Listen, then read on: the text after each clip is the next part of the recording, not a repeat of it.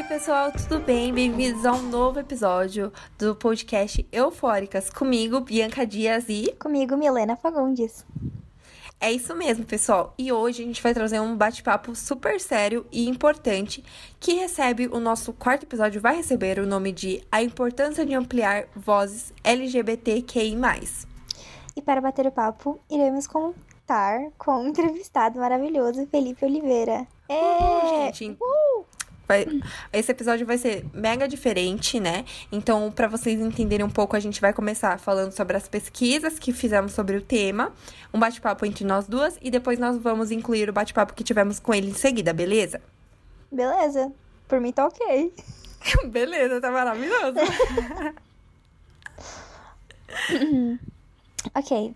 Então vamos começar essa conversa eufórica de aprendizado e quebra de tabus, que isso é muito importante, galeras. A falta Mega de diversidade importante. nas esferas cinematográficas ou do entretenimento e a problemática que foge do seu meio artístico.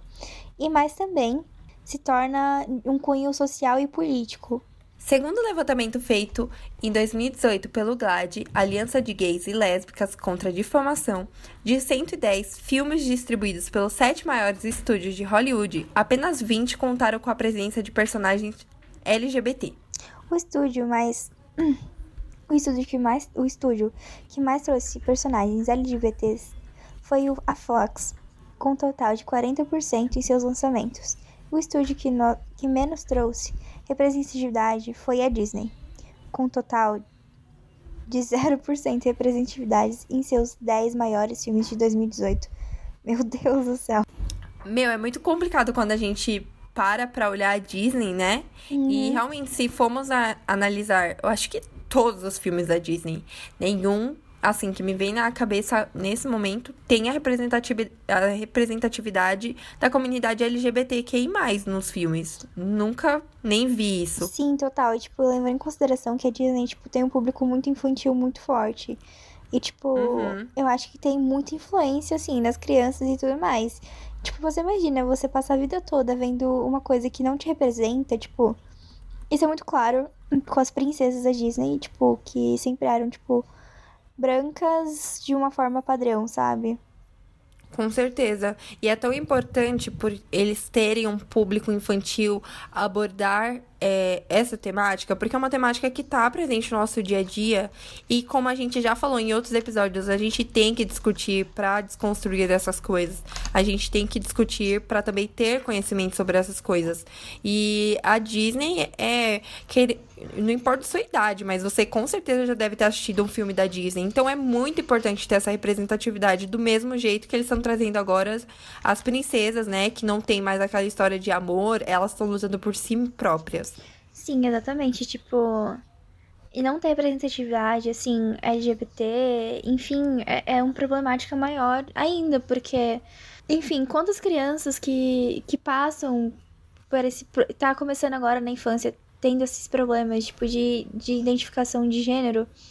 Com certeza. E não ter essa representatividade, tipo, de ter um personagem que representa aquilo que pode dar esperança para a pessoa a continuar o seu caminho de se conhecer, sabe? Eu acho que tem que ter sim essa abordagem. Enfim, eu acho que é muito mais do que uma questão assim de corporativa e sim uma questão social, certo? Porque, enfim, muito Totalmente. abrangente. E, e, foi o que a gente falou no, no episódio anterior de Eufória, né? Que a pesquisa da Netflix mostrou isso, que as pessoas, elas procuram por personagens que se pareçam com elas. Então, como, sei lá, é, uma criança vai poder procurar um filme da Disney? Não tem como, porque não existe essa representação.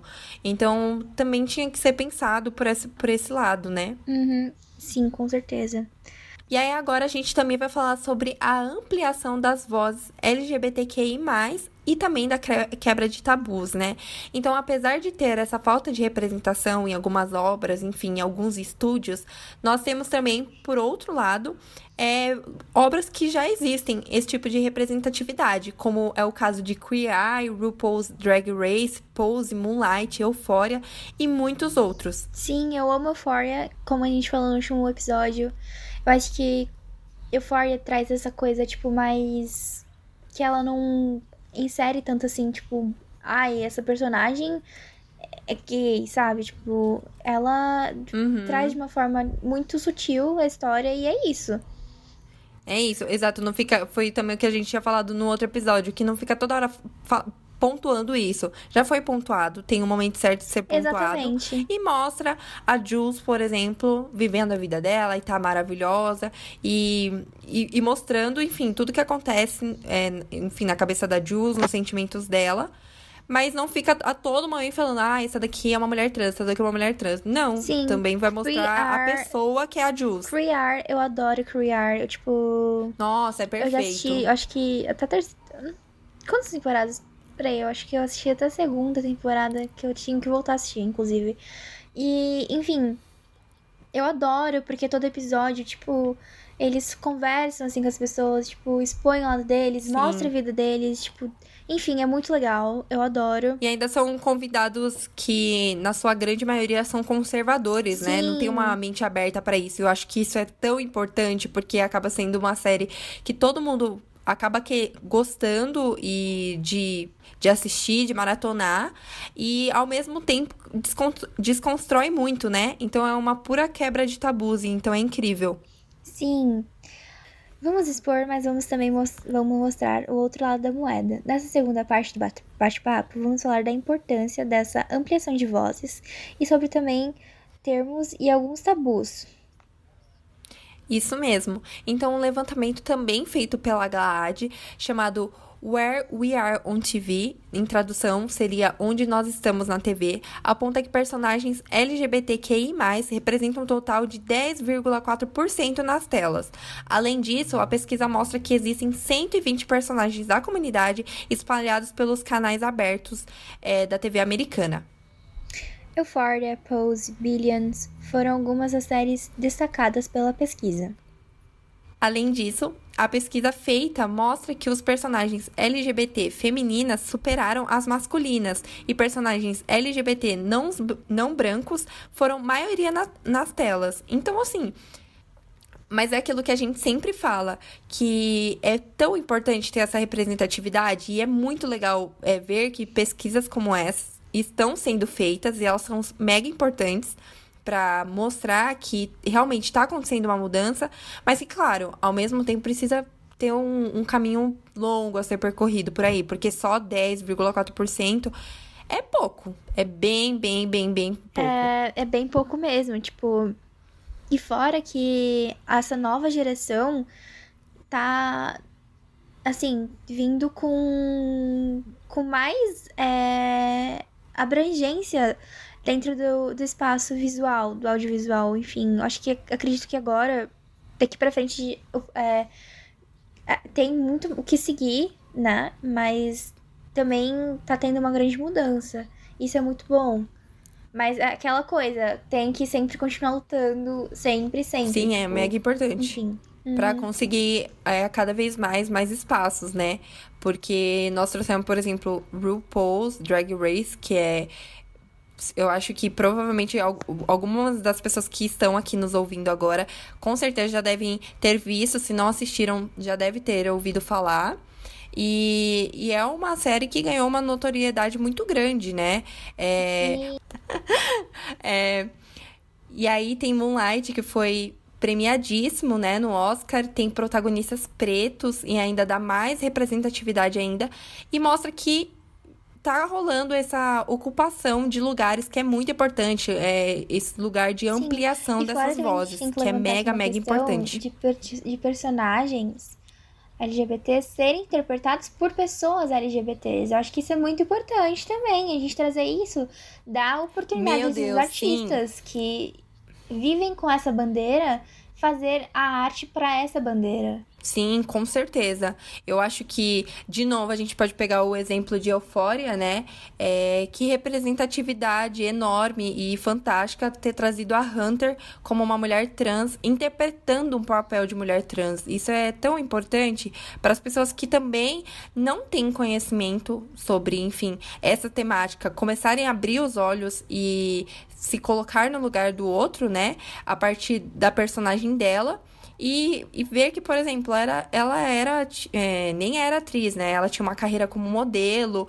E mesmo assim olharam pra ela e falaram: putz, ela pode ter um mega potencial para vir aqui e fazer o melhor desse papel. E foi o que ela fez com excelência. Sim, exatamente. Tipo, a gente tem que dar espaço pra, pra enfim, como eu tinha falado, para pessoas que são dessa bandeira, que lutam com, sobre isso todos os dias, com isso todos os dias, enfim, fazerem e, e, e, tomar os seus espaços, sabe? Porque Exato. não adianta nada. Não só ser representado, né? Mas também estar ali representando. Que adianta uma mulher cis fazer o papel de uma trans? Ela não, ela não vai ter toda a carga emocional que, que uma atriz trans pode trazer ao papel, sabe? A gente tem que lembrar... Aquela coisa, enfim, a hipocrisia, né, meus Exatamente. Porque claro que não, não é o nosso lugar de fala para falar sobre isso. Com certeza. Mas eu acho que a gente tem que ter consciência sobre a respeito disso. Inclusive, por isso que a gente, está ter... abrindo esse espaço para as pessoas falarem.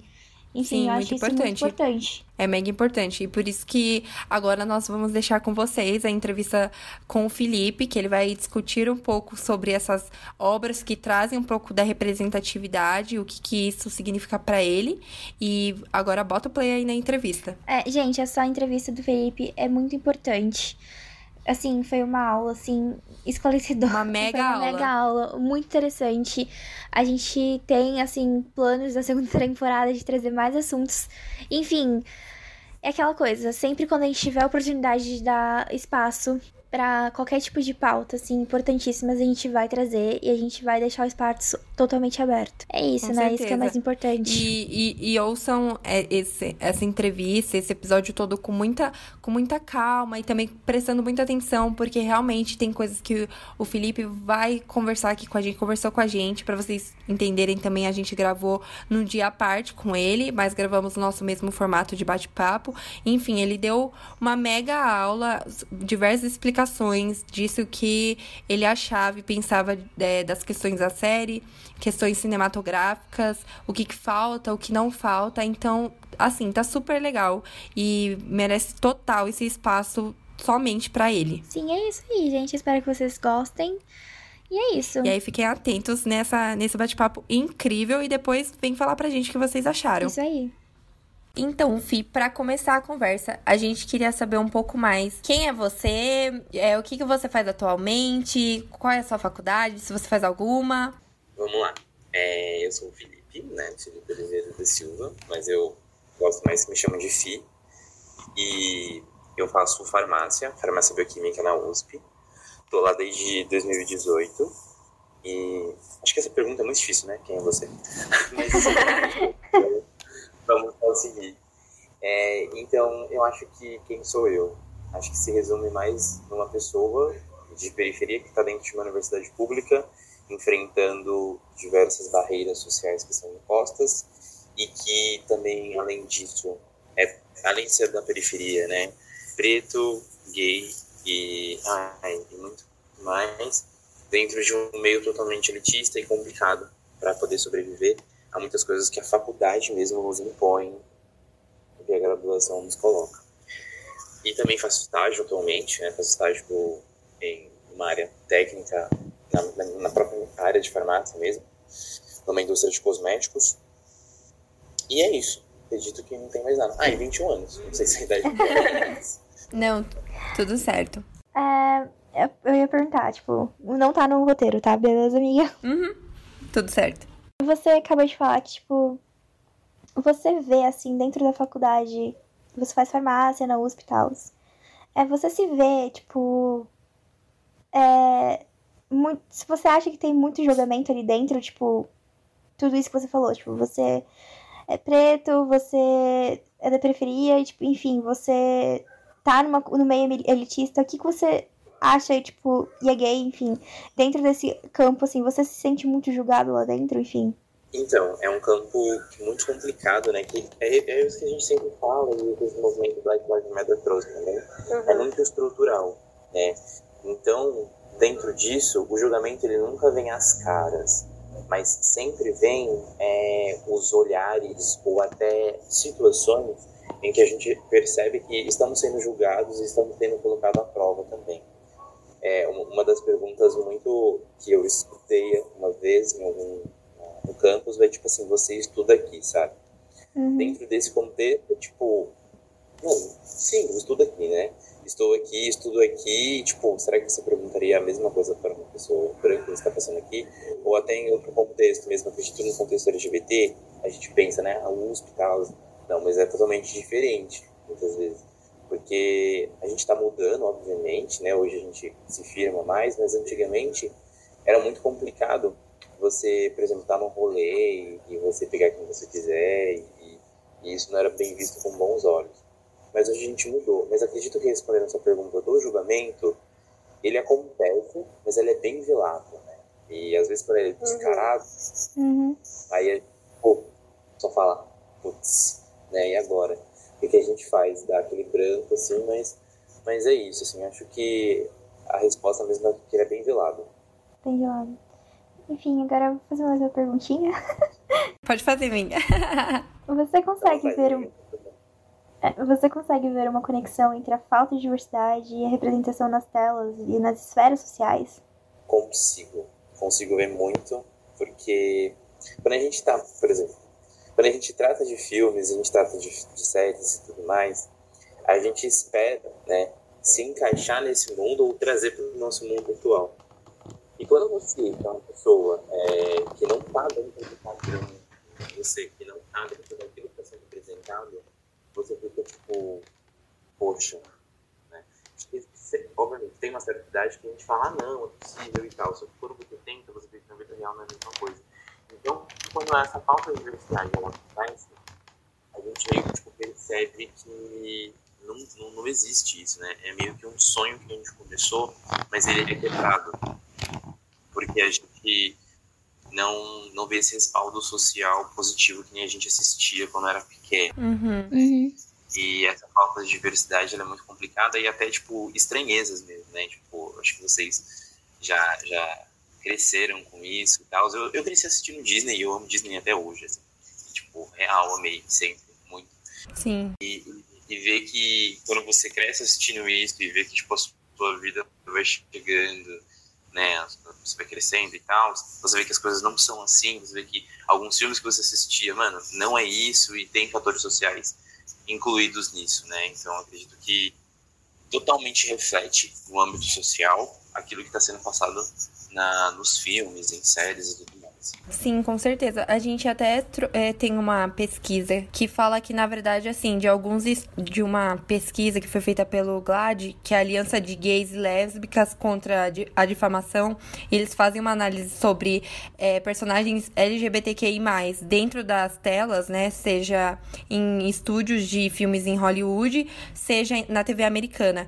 Eles falaram assim que a Disney foi a que menos trouxe representatividade. Na verdade, ela não trouxe nenhuma, é um total de 0%, porque os 10 maiores filmes dela nunca tiveram isso. Na verdade, a Disney nunca teve isso.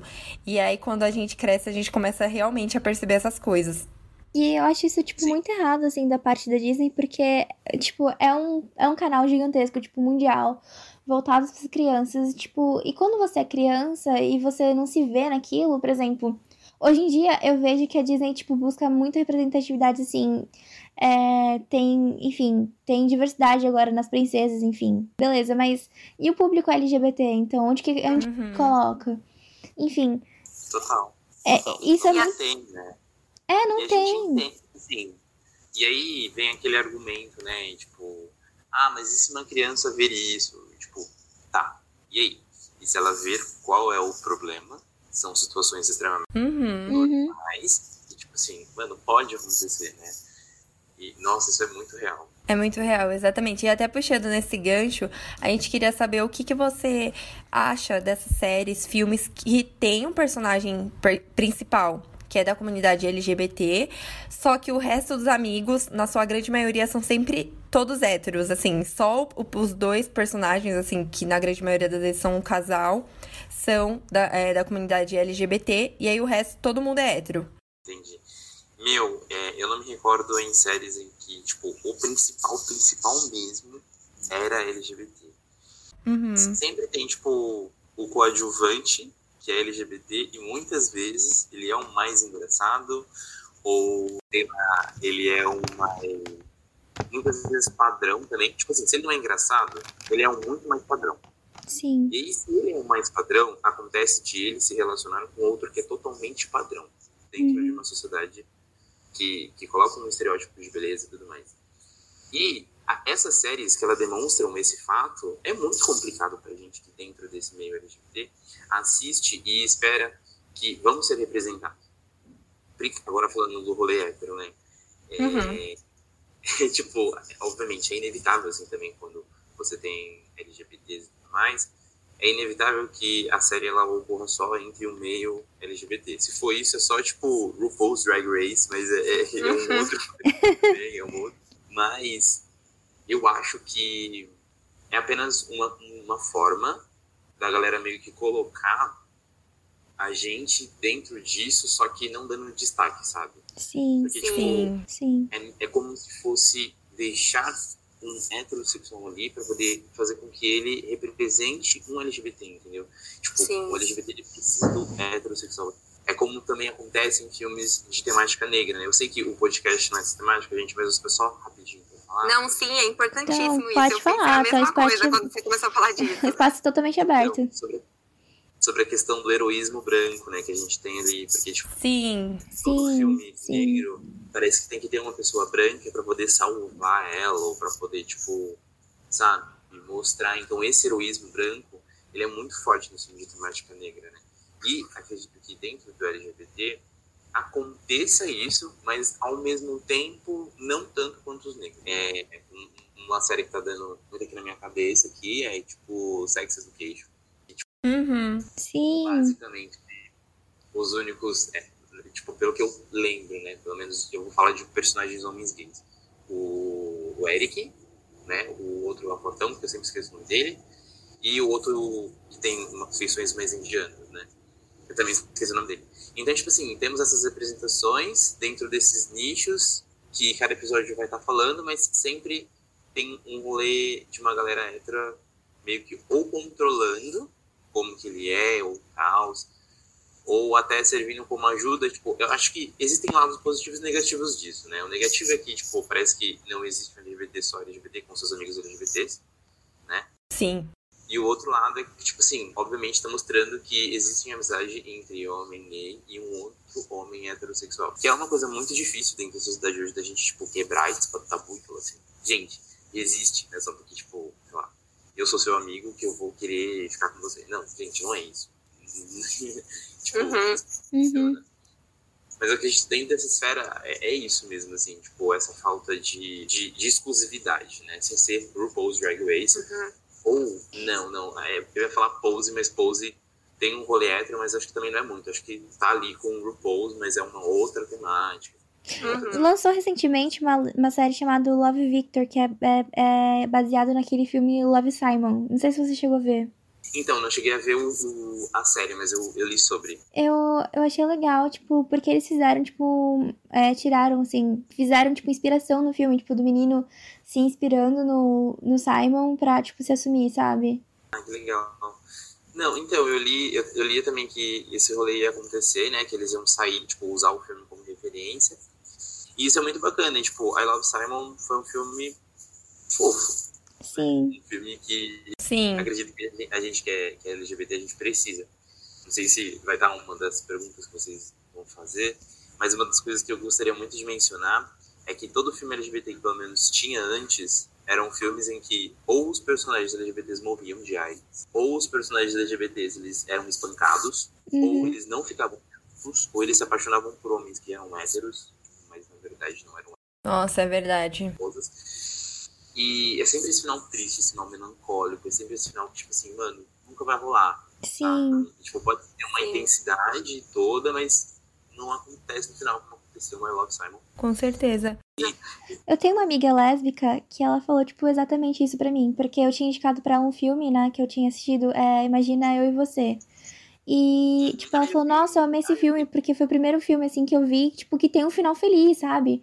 Nossa, muito obrigada pela sua indicação. Tipo, e eu fiquei pensando naquilo, tipo, nossa, a falta, tipo, de filmes tipo, felizes, sabe? Tipo, pra pessoas, enfim, que são Eu acho que-. E eu acho que isso que você trouxe, Mi, é muito igual o que o Fi falou também, porque parece que eles colocam, ah, vamos colocar personagens LGBT aqui nesse filme, e sei lá, no papel principal, por exemplo.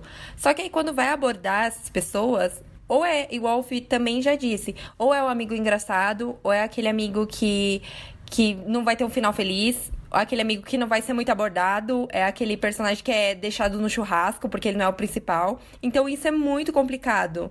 Sim, eu- gente, total. sim. Gente, é, a gente precisa sim muito falar sobre isso. Eu acho isso muito importante. Precisa demais. Muito obrigada por trazer essa pauta aqui pra gente, Felipe. Muito feliz, tô muito feliz com isso. Maravilhoso. De nada. Pode fazer a próxima pergunta, Mi. Fazer a próxima pergunta. Você, sendo de uma forma a resistência, você sente que representatividade promovida em alguns lugares é fiel à luta LGBTQI+, ou até mesmo os- no seu dia a dia? No seu dia a dia, tipo, você sente que tem representatividade aí? Tipo, você consegue ver representatividade? Uhum. Então, eu acredito que não, assim, tipo, sendo bem sincero, sei lá, no dia a dia ou em outras situações, não, é, obviamente que a gente não se sente representado, e se sente representado é uma outra parcela da comunidade LGBT, QI+. Também é uma das outras pautas que é, que é bem gigante, que é tipo, quem a comunidade abarca? Né? A comunidade, ela abarca as pessoas LGBTI+, as pessoas brancas que não, não, não sofrem é, preconceito ao sair de casa, né? Tipo, Uhum. ou até falar em casa mesmo. Ou as pessoas que estão em regiões de periferia, em que têm medo de, sei lá, de, de se manifestar de uma forma diferente, tanto no seu âmbito familiar quanto para fora de casa. Por exemplo, um exemplo bem básico. Às vezes, quando a gente se vai pro carnaval, essas coisas para LGBT, a gente fica olhando a roupa das pessoas, né? E fala assim, gente, como esse homem saiu de sunga da casa dele e não foi, tipo, sei lá, espancado na rua ou, sei lá, olhado feio pegando o ônibus saindo da sua casa. Porque ele não sofre isso, né? Então tem essa, Sim. essa grande diferença dentro dessa comunidade. Então acredito que para mim essa representatividade ela não existe. É, ela é muito, muito deixada de lado. Só tem um exemplo que eu vi que tá muito na minha cabeça e que eu amo essa série, tipo, de paixão, assim, do fundo do meu coração mesmo, assim, que é Hollywood, que foi... Hum, Ai, sim, ela é nova, já né? ouvi falar.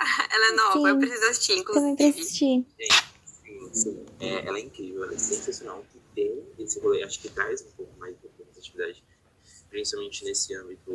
é. Então, é, voltando a falar sobre Hollywood e tudo mais, que tem essa representação, mas também tem uma outra representação que a gente não vê também, que é uma representação de corpos e tal, mas eu acho que é tudo um esquema de escadinhas, né? Que a gente tem que estar subindo e, e Uhum. e se elevando e tudo mais. E é muito complicado a gente ver hoje, né?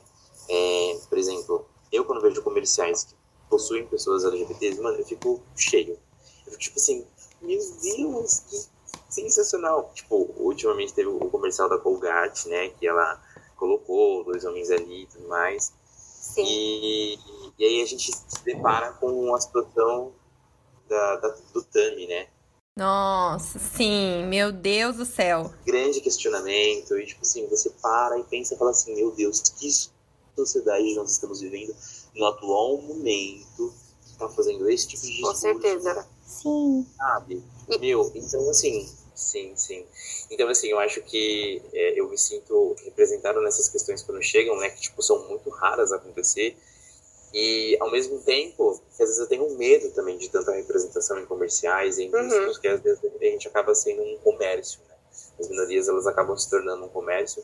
E aí isso é muito complicado porque você fica naquele estalo tipo assim até que ponto você realmente apoia a causa ou não. Por exemplo o Itaú né, o Itaú é extremamente as pessoas que trabalham no Itaú né grandes donos e tal são racistas são LGBTfóbicos são machistas a gente sabe que isso acontece mas o Itaú tá tipo a torta direita sabe colocando arco-íris nas, nas bandeiras É, inclusão, Sim, representatividade. Sim, então na pauta do Pink Money, né? Tipo, que teve recentemente. Total. Total. E Total. Então isso é muito complicado. Sim.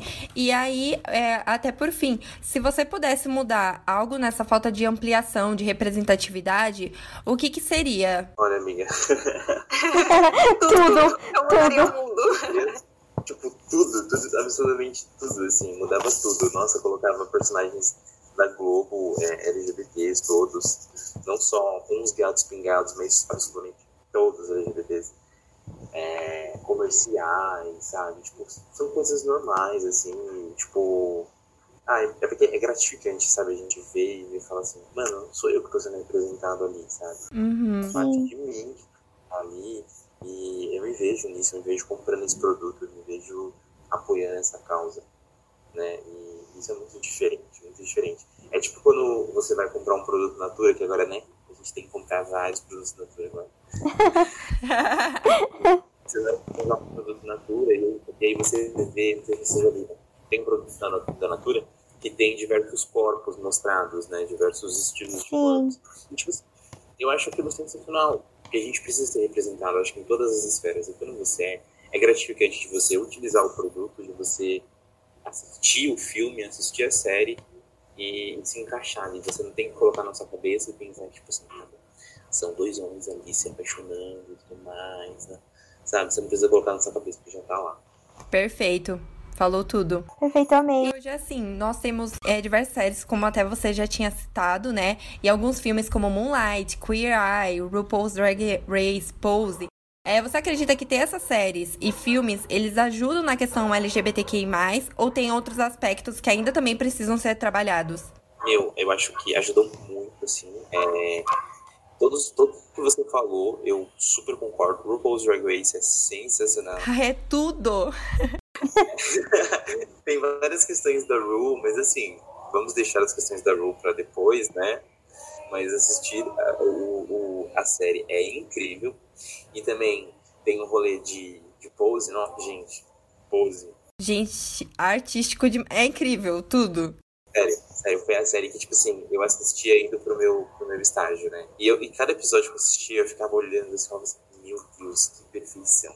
Não tem como achar uma série que represente tanto, tanto, tanto, tanto uma parcela social e que aborde todas as questões em um período. Principalmente HIV AIDS, que, tipo, mano, são questões que a gente precisa estar tá falando hoje e a série traz essas questões e, tipo assim, e a gente traz pro, pro atual, de pose pro atual, a gente vê, tipo, mano, que não tá muito diferente. E, obviamente, a gente tem um grande avanço, um grande, um gigantesco avanço sobre o tratamento HIV AIDS, que é extremamente importante pra gente, né, essa conscientização.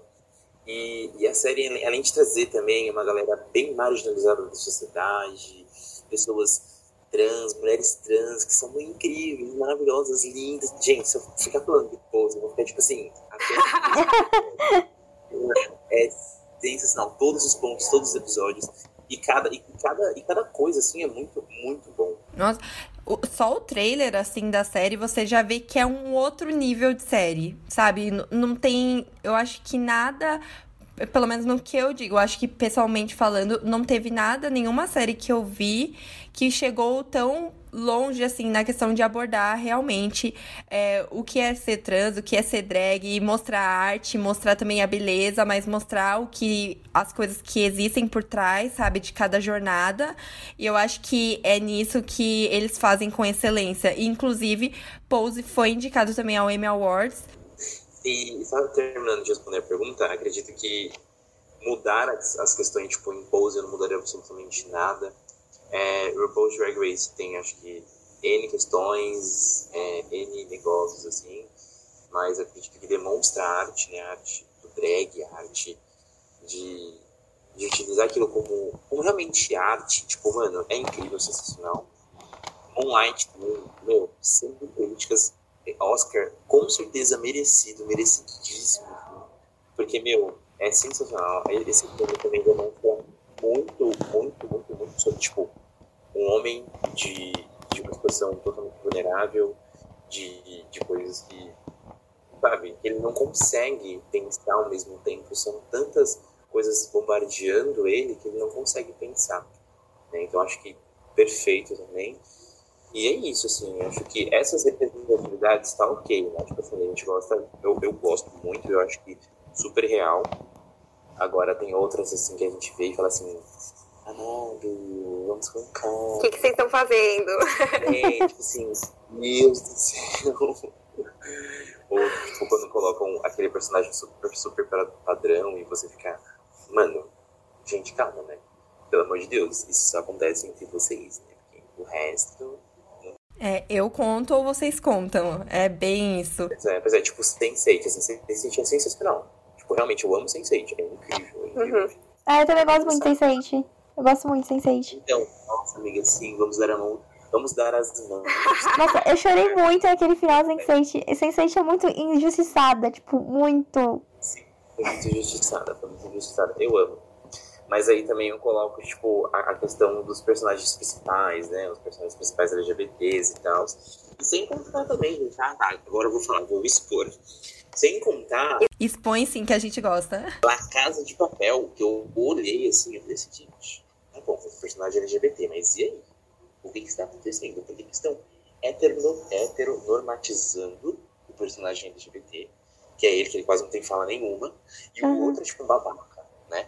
Acho que o lado de ser um babaca pode ser uma questão, assim, tipo assim, legal, existem LGBTs que são babacas, então o LGBT não vai fazer só parte de comédia e tudo mais, né? Existe essa questão, mas também existe a questão de, tipo assim, quando tem um LGBT dentro de um, de um filme, de um nosso, ele é o vilão também, né, com, os, com, com os outros héteros. Então, por exemplo, vou trazer aqui desenhos.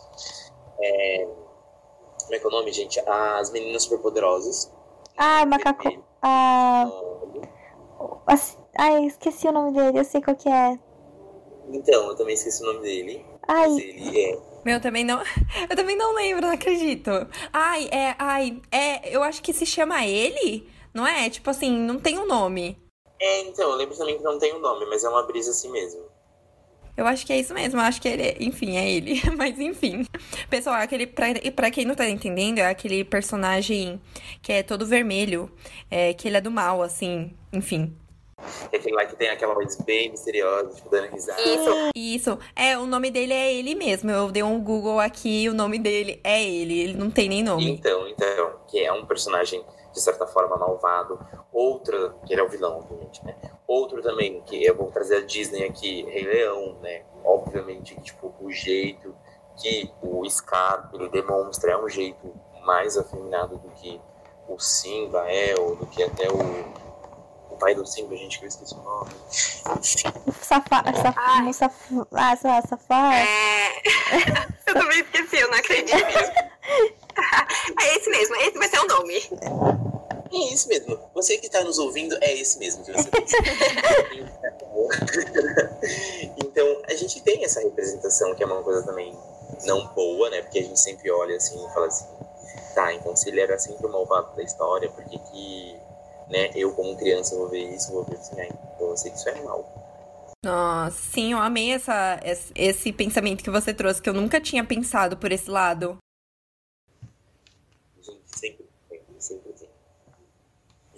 Maravilhoso. Em todos os desenhos, em todas as coisas, a gente vai ver, tipo, problemas. Por exemplo, agora que eu estou com espaço de falar, vou falar, gente, vou falar. Fala assim que a gente gosta. É quando tem a cena do pica-pau. O pica-pau, ele é um desenho tipo, que tem uma representatividade bem full, assim, tipo, traz várias questões bem escrotas. E, por exemplo, quando o pica-pau, ou até em desenhos, assim, outros, sempre quando ele vai demonstrar alguma coisa que ele tenta trazer o humor, ele tenta buscar alguma coisa, ele se disfarça de mulher, né? Sim, Nossa, sim, é verdade. Isso é sim. muito legal. Né? Ele já tem uma representação feminina de, tipo assim, ele, ele tá tentando fazer aquilo para poder, né? Ou se aproveitar de uma situação, ou também para demonstrar, tipo, sempre focam né, no, no tamanho do seio, sempre focam no tamanho das bunda, da bunda, das nádegas, os lábios, né, batom e tal, onde, tipo, sempre traz essa questão ali de, tipo, de humorização, né, ou até em filmes também que não sejam desenhos, em que homens se vestem de mulheres, vovozona, gente, vovozona, vovozona sempre traz ali um nossa, a vovózona é assim, como não lembrar disso? Sim, muito. Vai retratar ali, vai, tipo, se transvestir de mulher e, e ele e é o que? É o humor, é classificado em comédia. Tipo assim, gente, por que comédia? Por que, que Hollywood deu essa fala para as pessoas transexuais que elas são sempre as vilões, é, os vilões, desculpa, e que também são, sei lá, vistos como humor. Então isso influencia muito no nosso crescimento, no nosso desenvolvimento que a gente vê. Né? Gente, eu, eu perdi a pergunta, Bia, desculpa. Não, era isso mesmo. Bom, tudo bem, pode falar, fica à vontade. Tudo certo, tá maravilhoso. e agora, assim, meio que mudando um pouco, eu não sei se você chegou a ver, mas tem Queer Eye, que a gente também já enfim, falou um pouco antes, que é uma série, assim, incrível, que ela traz é, cinco homossexuais que são especialistas, né, em determinados assuntos, para situar o pessoal que tá ouvindo. E aí, em cada episódio, eles ajudam uma pessoa diferente, ou a conquistar a confiança, a autoestima, aprender alguma coisa nova, trabalhar suas intolerâncias e também abrir sua mente.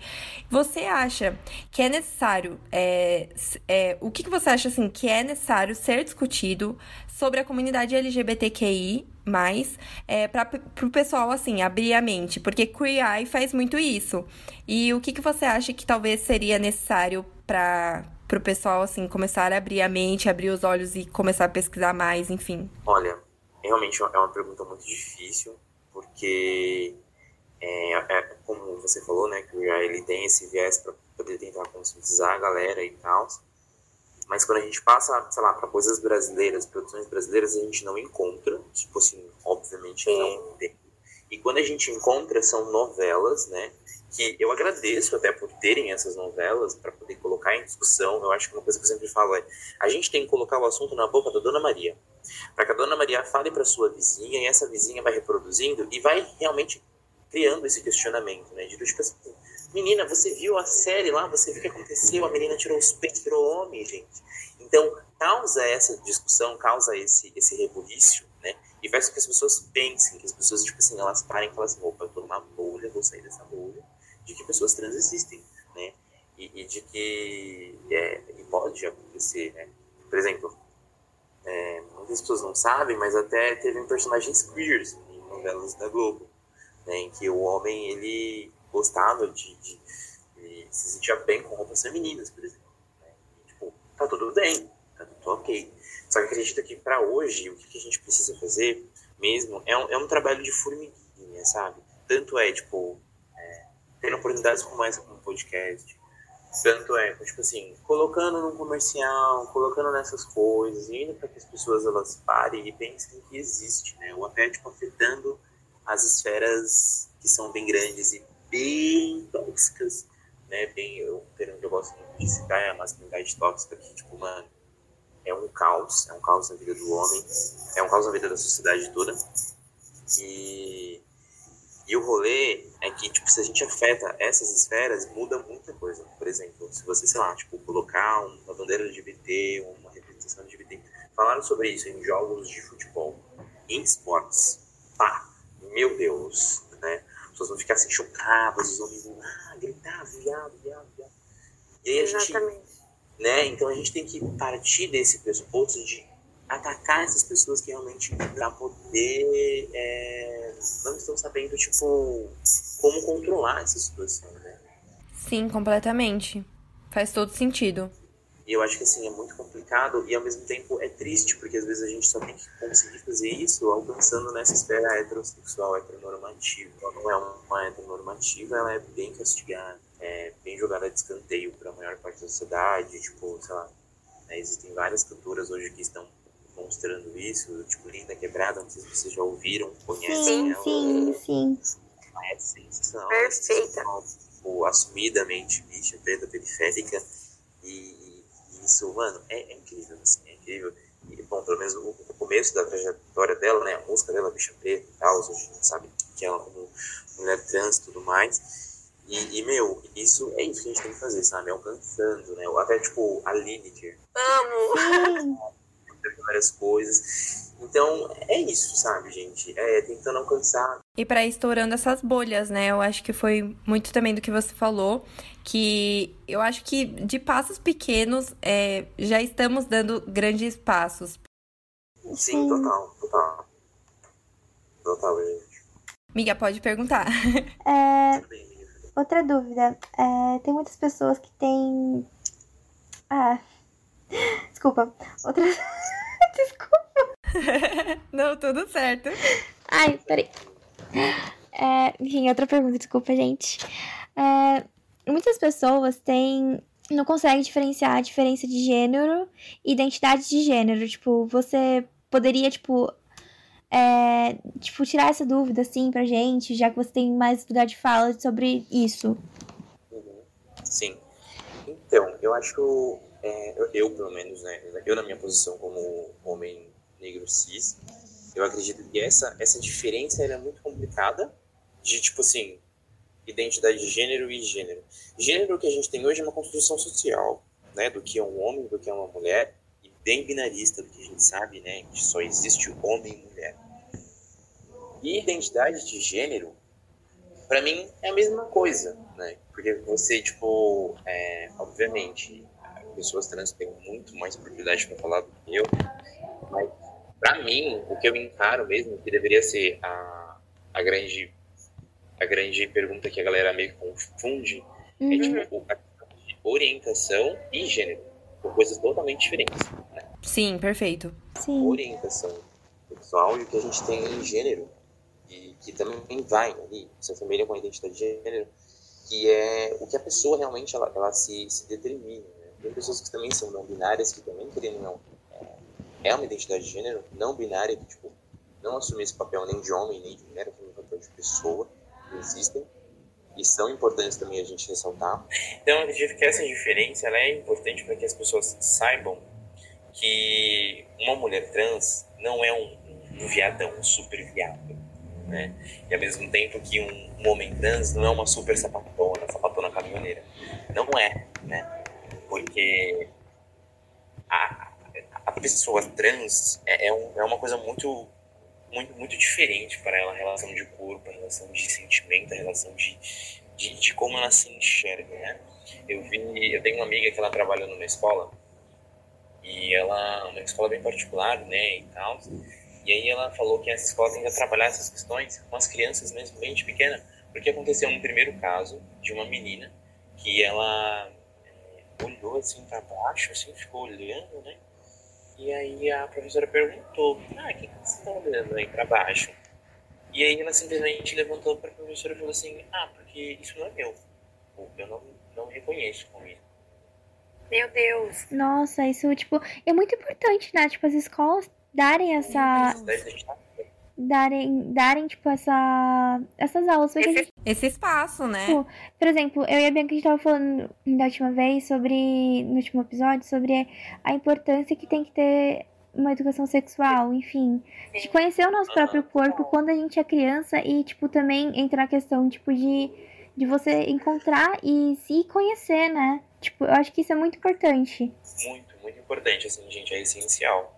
E dentro desse contexto, né, só para eu retomar, é, essa diferença de orientação sexual e identidade de gênero, ela é, ela é bem gritante. Então, por exemplo, ouvintes que estão aí, né, para vocês não errarem. Prestem atenção, gente. Assim, por exemplo, um, uma mulher trans, ela pode ser uma mulher trans, mas com uma orientação que vá levar ela a ser uma pessoa lésbica. Então, pode ser uma mulher trans que nasceu ali é, característica com, sua característica masculina, mas ela não se reconhece como homem, ela se reconhece como mulher perante a sociedade, mas ao mesmo tempo isso não vai influenciar de que ela goste apenas de homens. Ela pode muito bem gostar de mulheres também e ser uma mulher trans lésbica. Existe essa diferença, existe esse rolê. Ao mesmo tempo acontece com homens trans, né? Não é que existem também homens trans que são gays, então, acho que a novela ela aborda isso também, né? Que aí a Dona Maria começou a, a conversar sobre isso, que foi bom, que colocou. E que existe isso, né? E, tipo, o que estava acontecendo na cabeça daquela personagem, de que, tipo assim, eu não sei o que está acontecendo, é, ele não é o meu corpo, e, e mesmo assim, eu gosto dele, e, tipo, tenho uma atração sexual por ele. Então, existe essa diferença, e é, é, ela é importante a gente saber pra gente não poder errar quando a gente vai servir essas pessoas, né? Ou, tipo, não pensar nesses estereótipos que eu coloquei. Uma mulher trans, um super viado e um, e um homem trans é uma sapatona. Não, não é. É uma coisa muito mais complexa que isso, né? Essas siglas, essas, essas é, designações são coisas bem complexas que às vezes a gente tenta colocar, né, entre siglas, mas não dá. Porque simplesmente é, é, um, é uma complexidade de coisas. São coisas que a gente não consegue é, apenas colocar em uma bandeira de arco-íris. Então, Uhum. muito. Sim. Nós precisamos também sair um pouco da nossa bolha e tentar ouvir o outro e tentar aprender com o outro, se colocar no lugar do outro e respeitar ele acima de tudo. Sim, e o mais importante de tudo, né? Tipo, estar disposto a aprender mais, né? Tipo, Sim. e pra não cometer erros, enfim, quando você. Você fala Se outra refere É, pessoa, né? exatamente, tipo, isso mesmo. São pequenas coisas que eu acho que fazem. Acho não, eu tenho certeza que fazem a diferença. É muito diferente você saber como se referir. Sim, total, total. E isso é muito, muito, muito visível até na nossa área, né? Na- Diga na nossa área da saúde. E, por exemplo, existem vários casos de pessoas que não são bem atendidas, pessoas trans que não são atendidas, porque as pessoas que são formadas na área da saúde não, não têm a formação necessária para poder recebê-las, para poder atendê-las. Uhum. Então isso é muito complicado, muito complicado mesmo. E, e é isso, né? Acredito que também, tipo, gente, eu vou deixar aqui do fundo do meu coração, por favor, pessoas que estão nos ouvindo, não peçam fotos antigas de pessoas trans. Isso é extremamente delicado.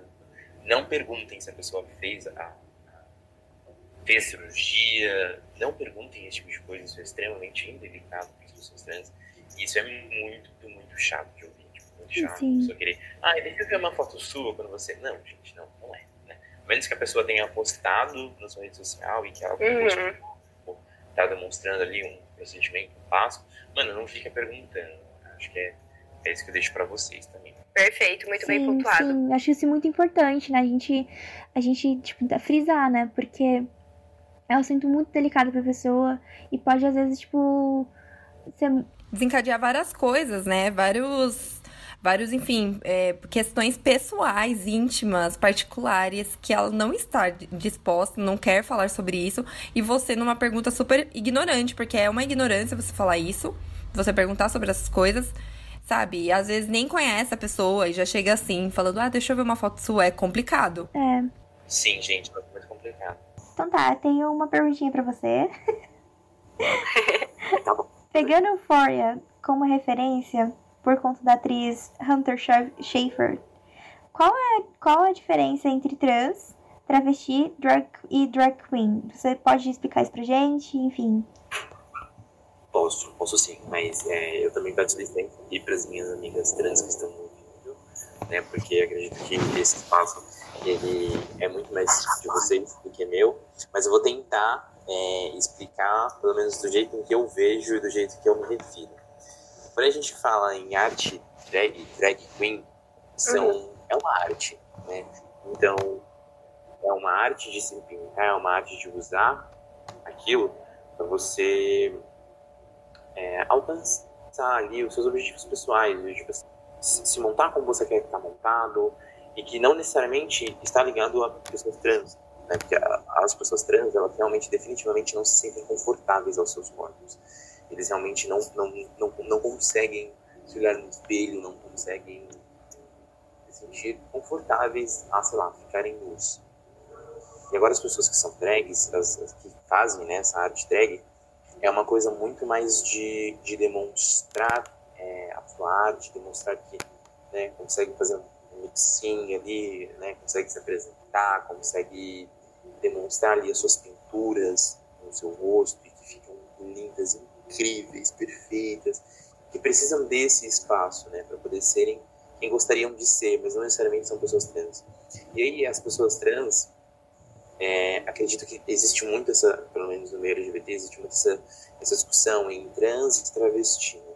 Travesti era um termo muito antigo ah, que, que as pessoas utilizavam para as pessoas, pessoas trans, que meio que não tinha essa denominação trans na cara, assim, né? Então as pessoas usavam muito travesti, ou também até como forma de resistência. Hoje a gente usa muito como forma de resistência, pessoas travesti, de que, tipo assim, é, a gente tá aqui mesmo, e, tipo assim, travesti é, é uma coisa, sabe, boa, assim, não sempre quando a galera ouvia esse termo no passado, era muito reme- remetia muito a coisas não boas, né, coisas negativas, que seria, tipo, ah, pessoas que se prostituem e tudo mais, ah, virou Uhum. Uhum. né, a gente sabe esse termo ele foi utilizado dessa forma e hoje é utilizado muito como uma forma mais de resistência. Então, eu, Felipe, na minha posição de homem cis, é, acredito que essa diferença entre trans e travesti, é, eu não me sinto capaz de falar, mas eu acredito que não tenha diferença,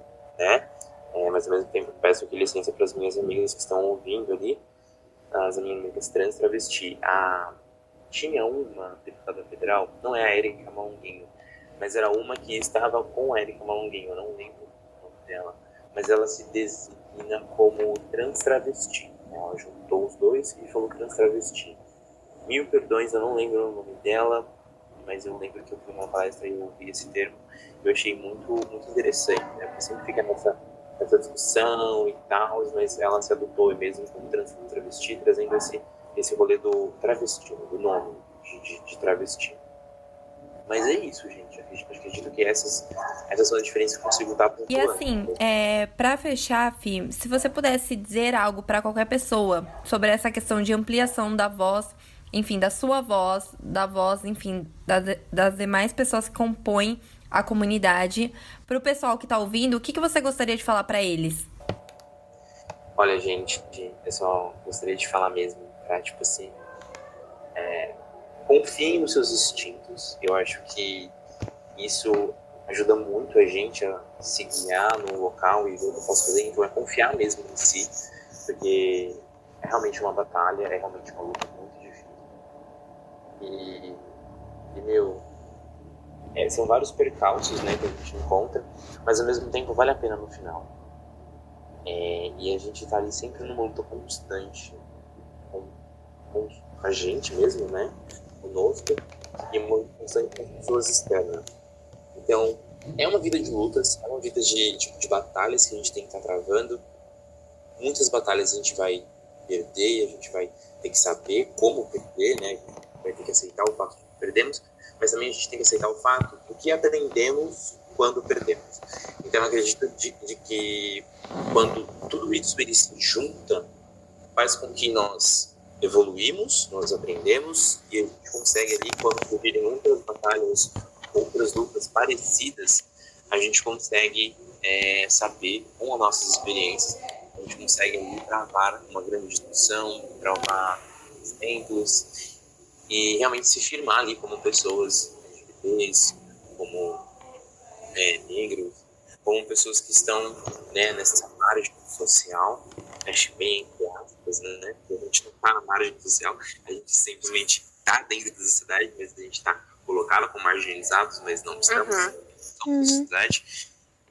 E dentro desse contexto é isso assim, que eu tenho para falar sobre, né? Vamos à luta, vamos unir, né? E pelo amor de Deus, gente, não vamos ficar criando picuinhas entre um meio LGBT, né? Por favor, que a gente sabe que infelizmente existem algumas picuinhas, existem alguns percalços ali, algumas tribos que se batem, que não aceitam. E é isso, né, gente? Vamos tentar ali se conscientizar e saber dos nossos problemas dentro desse meio militante, que às vezes também as pessoas são bem militantes e ao mesmo tempo não conseguem ver outras questões que estão na cara delas. Elas estão sendo totalmente intolerantes com alguns pontos, até dentro do meio LGBT. Perfeito. Perfeito. Olha, foi. Nossa, eu amei muito muito essa entrevista. Falei muito, foi uma aula, né? A gente foi tá uma aula. isso que foi uma aula. Foi, tipo, eu amei muito mesmo, porque, enfim, a gente tá fazendo esse podcast pra, pra gente, né? E pra outras pessoas. E é muito bom, tipo, trazer pessoas dando informação, sabe? Tendo lugar de fala, pra trazer esses assuntos sim e abordar isso com mais propriedade. Eu tô muito feliz por ter topado essa, essa entrevista. Eu também tô mega feliz, né? E, enfim, esse episódio vai ser super importante. E eu espero que é, leve conhecimento a muitas outras outras pessoas também. Enfim, muito obrigada. Eu também, eu quero agradecer muito, como falei para vocês, agradecer pela oportunidade de, de falar, que é o que a gente precisa mesmo, como vocês falaram, a gente precisa debater sobre essas questões. E parabéns pelo projeto que vocês estão fazendo, desenvolvendo ali, eu espero que cresça mais e mais. E é isso, gente. Eu tô aqui à disposição. Sim, sim. Muito obrigada por, por ter tirado seu tempo. Então, gente, é isso. Eu espero que vocês tenham gostado desse episódio super importante, sim. E que vocês tenham, enfim, aprendido bastante com o Felipe. E é isso. Eu acho que todo dia é uma, um dia de aprendizagem diferente. E, enfim, eu espero que vocês tenham gostado desse EP e compartilha com amigos. Segue a gente no Instagram, do mesmo jeito que tá escrito aqui, podcast eufóricas. E é isso. É isso, gente. Nós esperamos que vocês realmente tenham aprendido, absorvido um pouco desse bate-papo super legal com o Fi. Enfim, se você gostou, se você tem alguma dúvida, alguma crítica construtiva, você pode mandar pra gente lá pelo nosso Insta, igual a mim já disse, que é o arroba podcast eufóricas, porque ainda vamos ter muitos assuntos que vão causar euforia na gente e criar aquele fôlego necessário para ter esse bate-papo entre amigos. Então, fizemos com muito carinho para vocês e esperamos que vocês realmente gostem muito.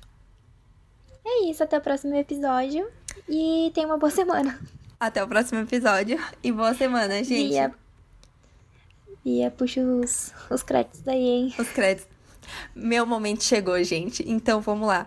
Roteiro: Bianca Dias, Sonoplastia, Milena Fagundes, capa do episódio: Valkyria Amâncio, Intro, Labyrinth, Still Don't Know My Name. Agora foi. É isso aí, gente. Um beijo e até a próxima. Beijo, até o próximo episódio.